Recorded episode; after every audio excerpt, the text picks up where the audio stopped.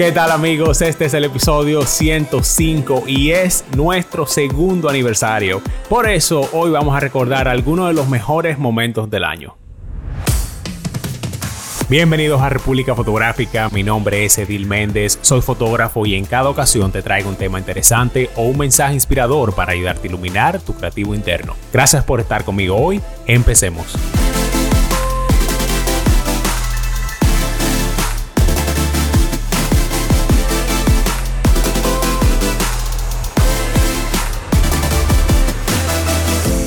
¿Qué tal amigos? Yo soy Edil Méndez y esta es tu primera vez aquí, pues muchísimas gracias por pasar un rato conmigo hoy. Si aún no lo haces, sígueme en Instagram también, suscríbete a mi canal de YouTube y comparte este episodio con un amigo.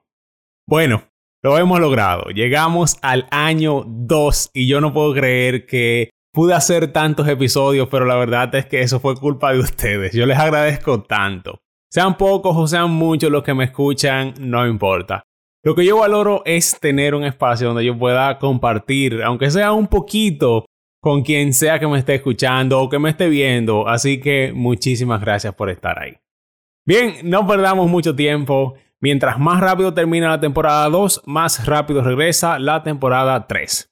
Todos los enlaces a los episodios que vamos a hablar hoy se los voy a dejar ahí en la descripción, así que lo chequean cuando terminemos este episodio.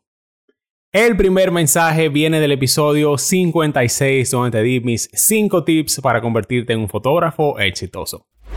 El tip número 3 es primero los negocios, luego la fotografía. Ok, tú te convertiste en fotógrafo porque eres una persona creativa y quieres estar detrás de la cámara. No quieres ser fotógrafo para el marketing, para la facturación, y los incontables detalles del día a día de administrar pues una compañía. Y eso está bien si tú quieres hacer fotografía por pasión o por hobby. Perfecto. Adelante. Continúa por ese camino alimentando tu corazón. Yo te apoyo.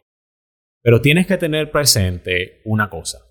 Si tú quieres vivir de la fotografía, debes recordar que tu negocio de fotografía es un negocio. Esto siempre debe ser lo más importante en tu mente. Así que primero, debe ser una persona de negocio y segundo, debe ser fotógrafo. Esta es la única manera de ganar dinero y sobrevivir. Eso estuvo buenísimo. ¿Qué ustedes creen? Bien, como la mayoría de ustedes saben, hace ocho meses, sí, ocho meses, yo me fui de la República Dominicana detrás de un sueño. Y realmente fue un paso muy difícil, personal, emocional y profesionalmente. Para mí, obviamente. Pero yo estoy muy contento por cómo van las cosas y segurito más adelante le voy a contar un poquito más de cómo va todo. Mientras tanto, aquí yo les voy a dejar un pedacito del episodio 73 que fue el que hice cuando me fui de mi país. También estoy muy contento porque aquí voy a estar haciendo un máster en fotografía y cinematografía. Voy a hacer mi segunda carrera de la universidad. Yo estudié publicidad en mi país y como les he contado antes, yo aprendí fotografía completamente solo, a base de muchísima curiosidad, de mucho esfuerzo, y aunque ya tengo más de 13 años trabajando profesionalmente en la fotografía, si es por mí, yo nunca quiero dejar de aprender cosas nuevas. No importa tu edad, no importa tu formación académica o posición económica, yo creo que atreverse a hacer cosas como estas en el nombre de tu desarrollo y de tu crecimiento profesional y personal son experiencias que sin importar el resultado son muy ricas y gratificantes para uno. Por eso yo creo que tú nunca, nunca, nunca, nunca deberías dejar de aprender, empujarte y exigir más de ti. Hoy, ese fue un día muy emocional, pero también algo que pone a los fotógrafos emocionales es el tema del episodio 64, donde te cuento por qué debes sacrificar los elementos de tus fotos que amas para lograr un mensaje más claro. Ahí yo te enseño por qué cada elemento debe tener un propósito, cómo saber qué descartar y te doy la clave para eliminar elementos innecesarios. Miren, cortar elementos innecesarios de tus fotos o tus videos de verdad puede ser increíblemente difícil, pero ya hablamos de lo vital que es hacerlo si tú deseas crear la mejor versión de tu trabajo. Aún así, es fácil ponerse a la defensiva y preguntarte cosas como, ¿no debería siempre fotografiar para mí en primer lugar? o por qué debería cortar los elementos que yo amo. Pero mira, es de verdad muy importante tener en cuenta que no existe una forma correcta de fotografiar. Y sí, absolutamente tú deberías hacer lo que amas. Eliminar las cosas que te gustan no se trata de quitarle tu alma, se trata de aprender a darle prioridad a la historia y a los elementos sobre uno mismo, mejorando nuestro oficio para podernos convertir en mejores creativos. ¿Qué yo te recomiendo? Ok, si tú le tienes miedo a que puedas arrepentirte de haber eliminado algo que te gustaba, entonces no lo elimines de la primera o la única copia de tu trabajo. Mejor, crea un segundo documento para que puedas determinar si efectivamente era mejor como estaba antes o luego de eliminar algunas cositas. Yo soy tan estricto con eso. Para mí es muy difícil saber. Pero si no lo hago, no me puedo adaptar a lo que la audiencia realmente quiere. En algún momento de tu vida vas a tener que hablar con personas que no conoces. Y por eso es que a mí me parece tan importante el mensaje del episodio 92, donde yo te enseño exactamente cómo hacerlo.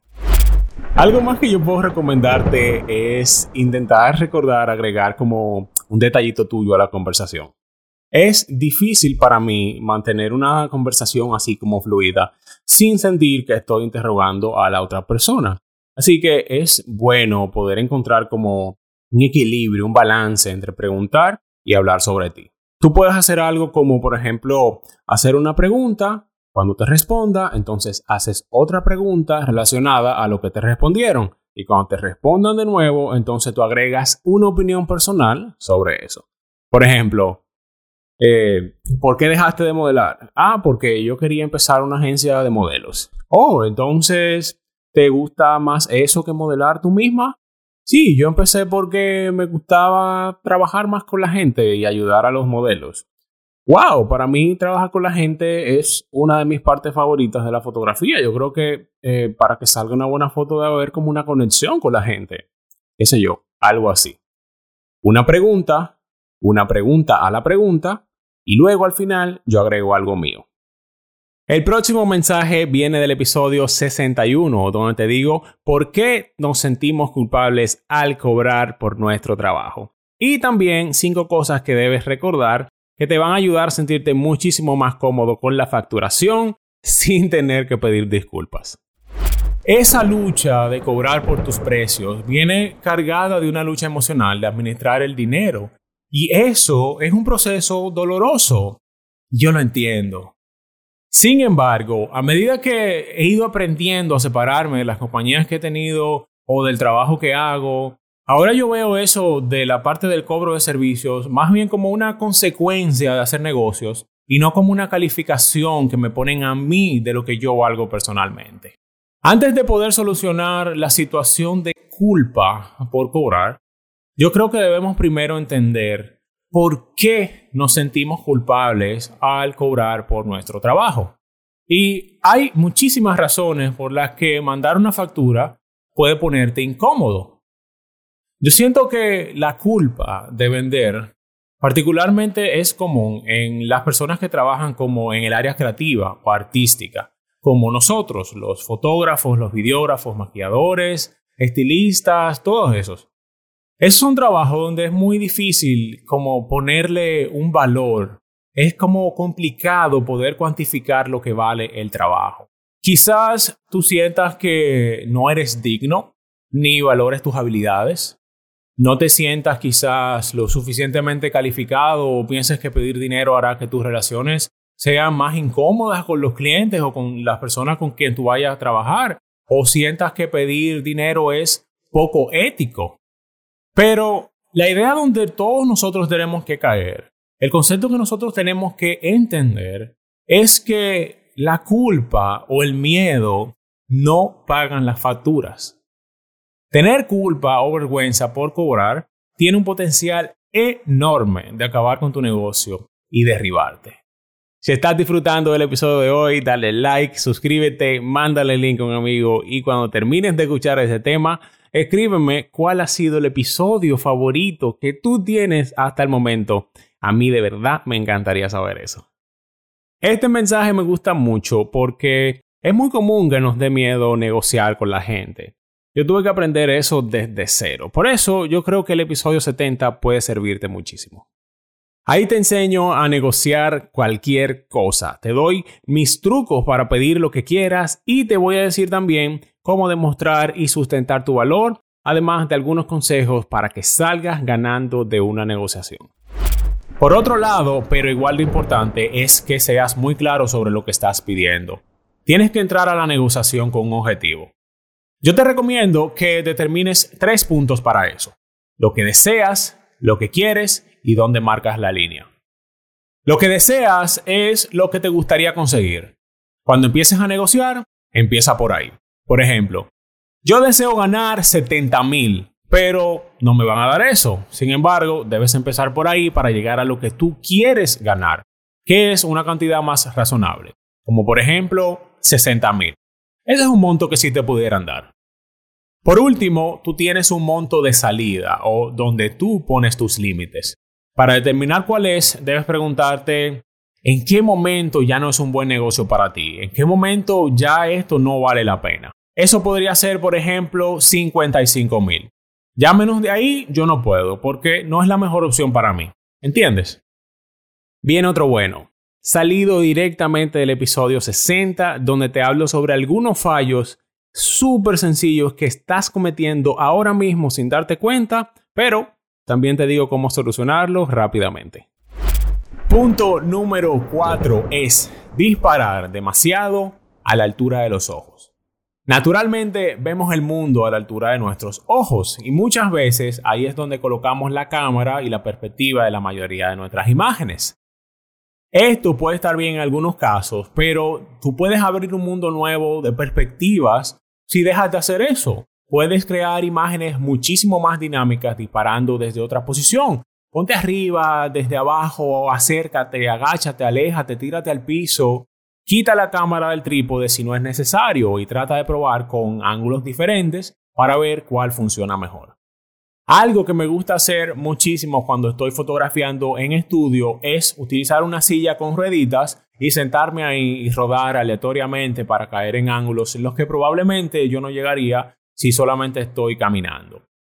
La próxima enseñanza viene del episodio 88 sobre los factores que el cliente considera antes de contratarte. Te voy a decir lo que el cliente está buscando, a qué le presta atención y lo que tú tienes que tener para que el cliente te elija como su fotógrafo ideal. Lo segundo que el cliente considera antes de contratarte es el presupuesto que tiene. Y esto es completamente entendible porque el costo de la vida se está poniendo muy caro y darse un gustico en una sesión de fotos puede ser una decisión muy importante para los clientes. Pero recuerda que tú eres un negocio y como negocio debes hacer dinero.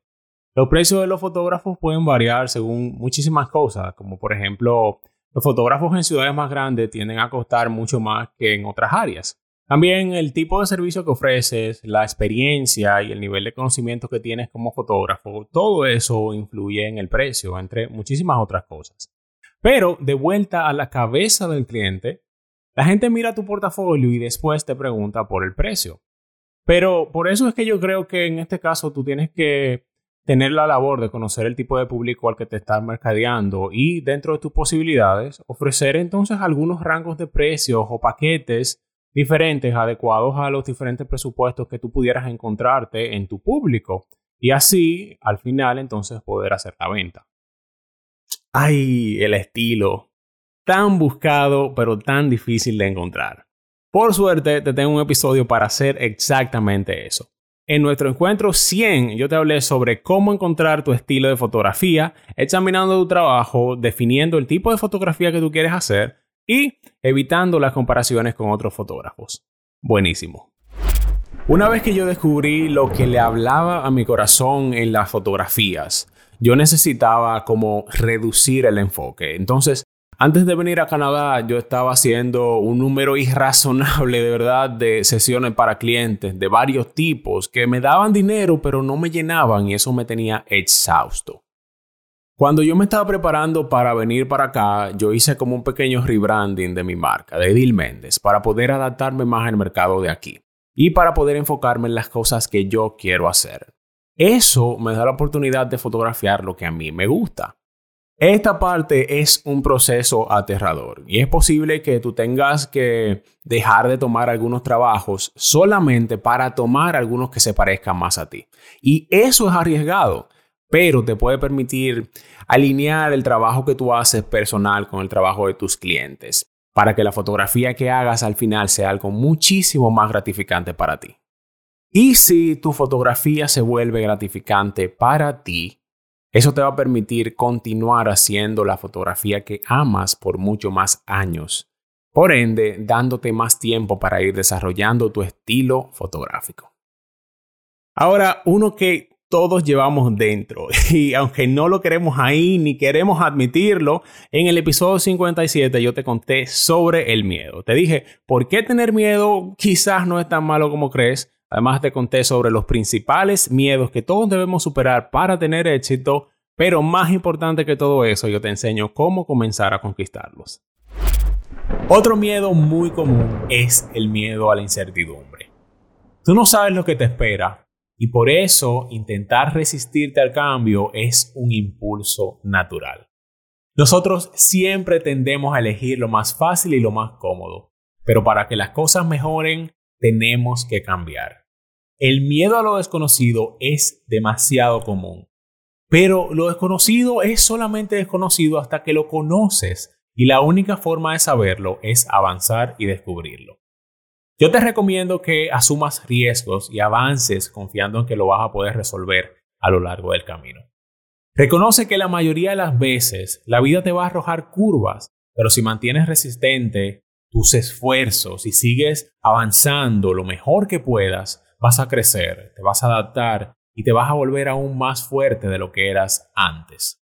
Bien, ¿qué les pareció estos recuerdos, todos estos mensajes tan buenos? A mí me parece que son genial. La verdad es que yo hago todos estos episodios porque a mí me hubiera gustado saber todas esas cosas cuando yo empecé. Y si ahora que las sé puedo ayudar a alguien con eso, eso me pone súper feliz. De verdad, gracias por estar aquí conmigo siguiéndome en cada ocasión. Dos años es mucho tiempo, 105 episodios es mucho tiempo, así que de verdad muchísimas gracias. Como yo les conté hace algunas semanas, me voy a tomar un pequeñito break a partir de hoy. Yo estoy cansado y necesito recargar baterías para poder volver con más ánimo y con nuevos temas o una nueva dinámica en la temporada 3. Así que ya les avisaré cuando eso se vaya aproximando.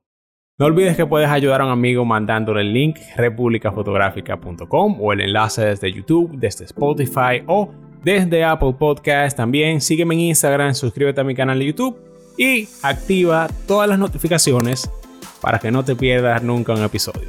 Amigos, muchísimas gracias por estar un rato conmigo hoy. Nos vemos pronto, así que ya sabes qué hacer.